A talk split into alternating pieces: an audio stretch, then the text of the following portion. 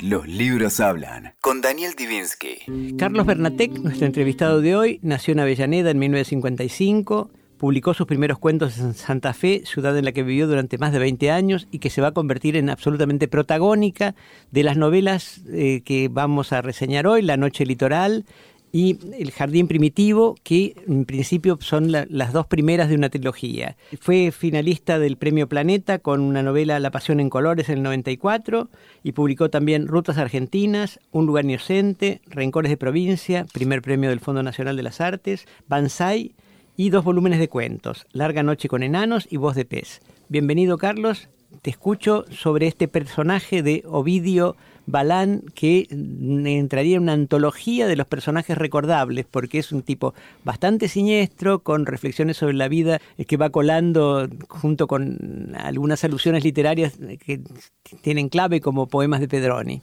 Hola, Daniel. Eh, sí, eh, Ovidio es, como vos decías, como una parodia de Saer, ¿no? Nacido en el mismo lugar, familia sirio-libanesa y con la misma, el mismo oficio del padre, el tendero árabe que se traslada a Santa Fe a los ocho años, a los ocho años de Ovidio. O sea que Ovidio crece en Santa Fe este, del mismo modo que pudo haber crecido Saer. Eh, si bien el, eh, el, itinerario de cada uno es totalmente distinto. ¿no? Pero hay una alusión en el libro que, eh, que está permanentemente en, en, mis novelas, sobre todo en Rutas Argentinas y en esta, que es a los pueblos construidos desde la inmigración este, cómo este, esa, esa, ese aluvión de gente que llega y, y pacta vivir en determinado lugar, construye espacios y construye un, sistema de vida basado en determinados silencios y determinados discursos, que es lo que a mí siempre me fascinó de, de los pueblos, porque hablamos de pueblos que no tienen una historia muy frondosa, este, hay colonias de Santa Fe que tienen 120, 150 años y no mucho más. Siempre me fascina la, cuestión de, el arribo a la tabla rasa y la construcción desde la nada. Este, eso fue un poco el motor de, los mecanismos de, la inmigración y de las reacciones de la inmigración y del discurso de esos inmigrantes que van, este, eh, van transcurriendo a medida que, que corren las generaciones. Dijiste en algún reportaje que te identificás con casi cada uno de tus personajes. ¿Qué te identifica con esta especie de amoral o neutral a los valores como es eh, Ovidio Balán? Bueno, es una, es una identificación, digamos que laboral, porque este, en el momento que estás construyendo el personaje, yo creo que te tenés que meter en, en la piel y en la cabeza del personaje, y sobre todo en el discurso del personaje, ¿no? Porque son palabras que uno ha escuchado durante años, en, hay, en Ovidio hay un, este ese, ese permanente discurso del saber popular, pero del saber popular eh, eh, impresentable, del que no sale en los medios ni sale en los diarios, pero se escucha en los bares, se escucha en la calle, se escucha en los taxis. Entonces a mí me interesaba ese discurso, no la formalidad y lo que se vende como la leyenda blanca de la inmigración hay, otro, otra realidad de la inmigración, que es esa convivencia particular que se da en Santa Fe entre el antiguo patriciado, que es el fundador de una ciudad este, eh, cuatricentenaria, y estos arribistas que son, son mirados de ese modo, por ese patriciado en decadencia también, al cual nunca se, se van a incorporar, pero con el cual establecen vínculos y negocios. Entonces hay, hay, una cuestión de, más allá de la broma, porque los libros también están contados en, un tono este, jocoso. La intención no fue quedarme solamente en el tono jocoso, sino en ver qué hay detrás de esa broma o qué hay de esa forma irónica de, soportar la vida. Sí, yo con Jardín Primitivo me he reído a carcajadas, mi mujer me vio leyéndolo y tenía que contarle qué es lo que hacía, en situaciones que tienden a ser bastante patéticas. Otro eh, protagonista de, estas dos novelas, hay, son parte de una trilogía, hay una tercera en preparación. Sí, estoy trabajando en eso. Es el calor y la humedad de Santa Fe, como si fuera una ciudad donde jamás hace frío, porque permanentemente los protagonistas están asfixiados por la temperatura y la la humedad del ambiente. Ahora, la realidad se cuela mm, en la novela a través de un personaje que solamente los lectores argentinos de cierta edad reconocerán. El Kia que alude a Mario Fendrich, un contador del Banco de Santa Fe, que robó magistralmente una suma mm, de, cercana, de superior a los 3 millones de pesos dólares de la época, estuvo prófugo varios meses, cumplió 5 años de condena, de una condena de 8, y luego el dinero nunca apareció y terminó atendiendo un kiosco, cosa que no sé si estará haciendo todavía.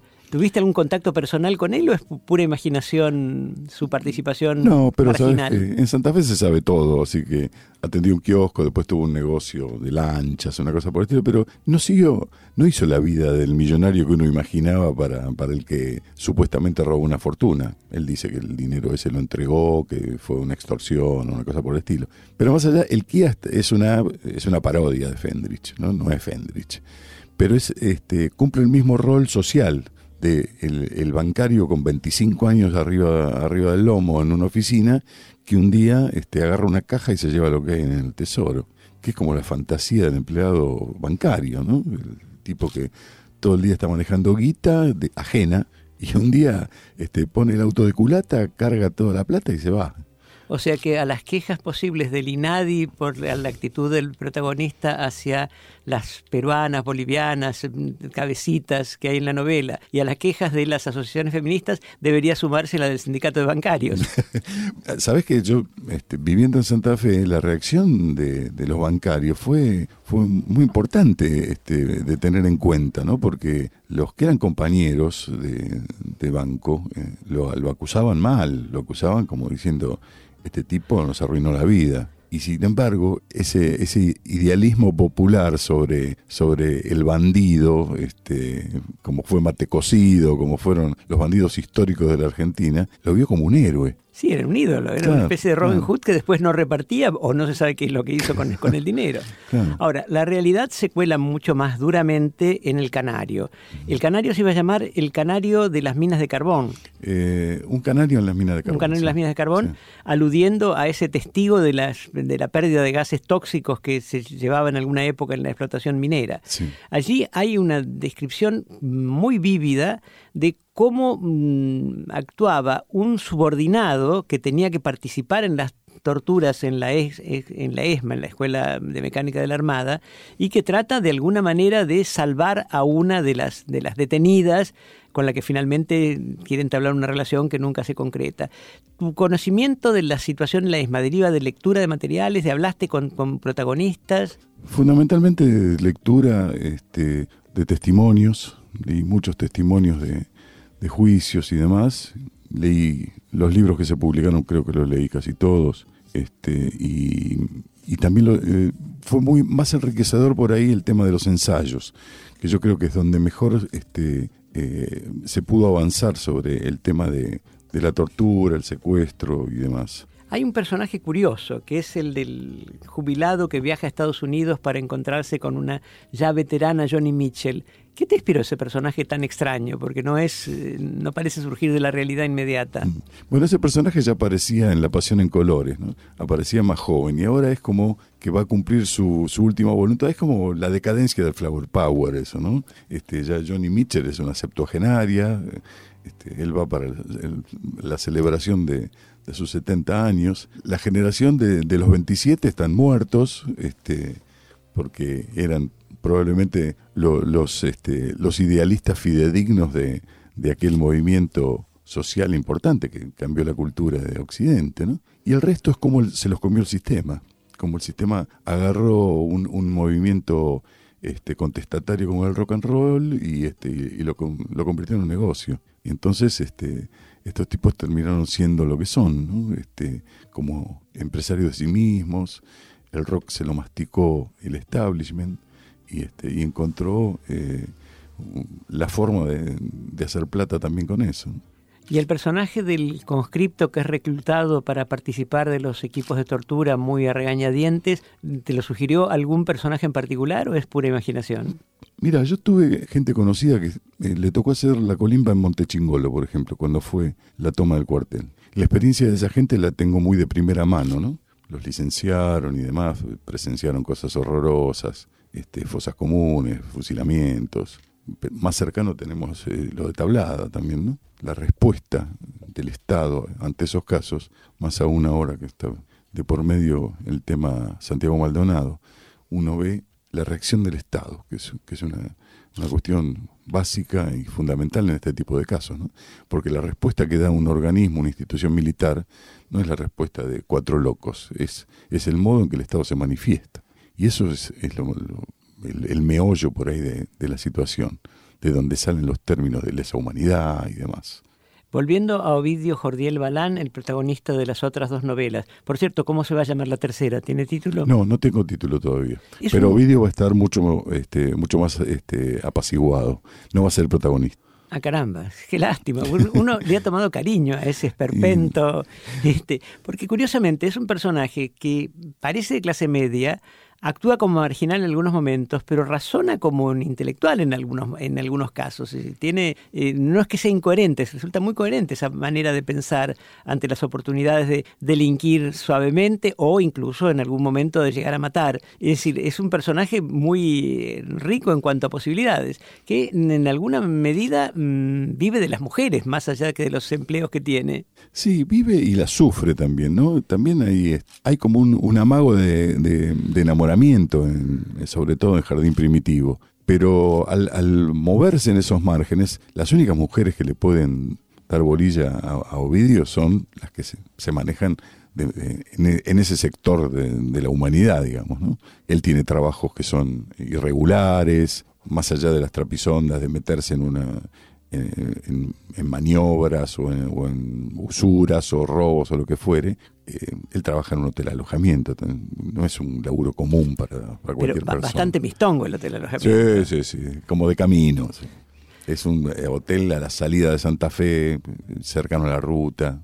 Jardín Primitivo tiene una contratapa que si fuéramos un programa de televisión diríamos de lujo. Eh, yo creo que es una contratapa cinco estrellas que se prosigue en la solapa posterior porque está escrita y firmada nada menos que por Horacio González, quien fue gran director de la Biblioteca Nacional y que nunca escribe cortito, pero que es sumamente preciso. Me permito citar un párrafo porque es una contratapa que contrariamente a lo que suele suceder no es un spoiler, no es que cuente lo que pasa en la novela. Dice, el lector de Ernatec quizá pueda asombrarse por estas ficciones descarnadas, donde parece ponerse en un altar la clásica frase el hombre es el lobo del hombre, o de las mujeres, y donde se expone una moral saqueadora propia del sobreviviente o del buscavidas. Está teñida de mordacidad y cálculos de una desmesura desoladora sobre el atraco y rapiña que cada uno ejerce sobre los demás, y con el asombro que despierta un lenguaje sólidamente fundado en el más alto nivel que pudiera obtenerse en cuanto a sordidez para rascar el fondo de las más quebrantadas pasiones, Bernatec, con paciencia de orfebre, juega con ilusorias psicopatías al presentarnos toda clase de rapiñas libidinales en continuado. Me parece una definición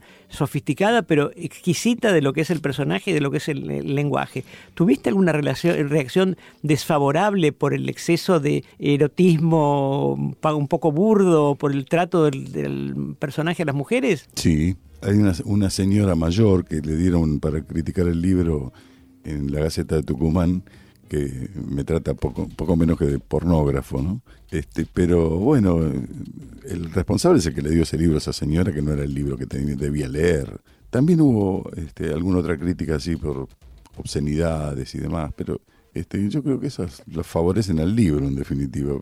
A mí ni me van ni me viene a la hora de escribir, no voy a dejar de hacer lo que hago por, por ese tipo de críticas. No lo hice tampoco por las, las más elogiosas porque a veces tampoco coincido con el elogio. A veces el elogio se centra en lugares que para mí no son el nudo gordiano del libro, ¿no? Yo no soy un escritor de, temas cómicos, a mí no me salen los temas cómicos. Cuando me sale, me sale este tipo de, esperpento. Sin embargo, hay muchísimo humor en la Hay mucho humor, hay mucho humor. Pero bueno, es el modo en que uno puede digerir el dramatismo de la vida, ¿no? Y en Santa Fe, como, como digo a menudo, es este es como una constante ese, ese tono irónico para sobrellevar la vida. Yo creo que habría mucho menos, eh, menos intensidad en el relato eh, si no, no estuviera ese, ese humor este, patético sosteniendo eh, el argumento. en una de las calificaciones que me, que me hicieron, Enrique Buti en Santa Fe dice, son, es un sainete porno. Lo que vos haces es sainete porno.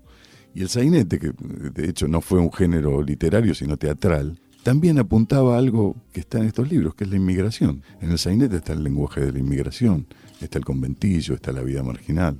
Sin, sin duda, los personajes están en, muy bien delineados, porque terminada la lectura, uno no recuerda solamente a los protagonistas, al, protagonista central, que es obviamente Ovidio, sino también a algunas de sus mujeres, al tipo que trabaja con él en el, en el eh, albergue transitorio, al dueño del albergue transitorio, al abogado, los, dos abogados que aparecen, tanto el del, del, heredero del dueño, cuanto el, eh, el que usa un apellido distinguido para ocultar su apellido italiano y que participa de las jornadas de pesca. Realmente son dos novelas inolvidables, El Canario, El Jardín, Jardín Primitivo y también debe leerse La Noche Litoral.